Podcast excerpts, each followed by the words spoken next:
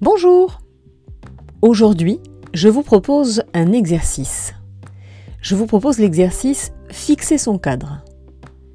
Dans l'épisode 39, où j'abordais le coaching équilibre vie privée et vie professionnelle, je vous parlais des étapes qui consistaient 1. à se connaître, comprendre son mode de fonctionnement, 2. établir ses frontières. Et je m'arrête là aujourd'hui. Dans établir ses frontières, l'exercice le plus utile est celui de fixer son cadre. Tout simple, trois questions. La première, quelles sont les limites que vous mettez dans votre vie? Allez-y. Posez ces limites sur, le papier. Deuxième question, quand vous aurez bien pris le temps de répondre à la première, quelles sont les limites que vous aimeriez mettre ou pas dans votre vie?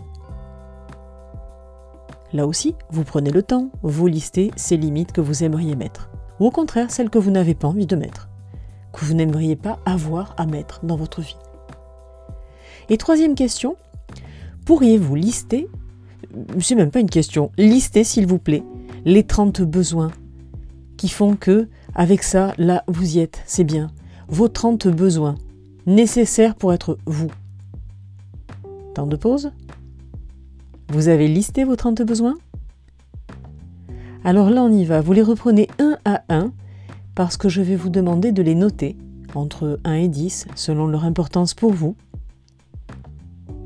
Tous, parce qu'ils comptent tous, sinon vous ne les auriez pas mis sur le papier.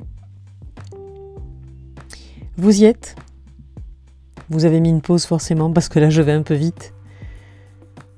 Eh bien vous allez prendre les besoins, les deux ou trois besoins qui ont les notes les plus basses et vous poser la question. Voilà. Qu'est-ce que je pourrais faire? Quelle est l'action que je pourrais mettre en place? Les actions que je pourrais mettre en place pour améliorer cette note. Et ceci pour chacune des deux ou trois notes faibles. Alors attention, s'il n'y a aucune note faible, si elles sont toutes supérieures à 6 ou 7, par exemple, bah, vous pouvez juste vous féliciter et vous dire que vous êtes attentif à vos besoins. Mais en général, il y a au moins une note basse, au moins une. Voilà, j'espère que vous aurez pris le temps de faire des pauses, de faire cet exercice, mais vraiment au ralenti. Le principe de mes épisodes, ce sont des brèves de coach, donc je me dois d'être synthétique. Mais vous, pour faire l'exercice, c'est le secret du coaching, hein, et en auto-coaching, c'est la même chose. Prenez vraiment le temps se crée du temps de pause, de réflexion. Vraiment. Bonne semaine à mercredi prochain.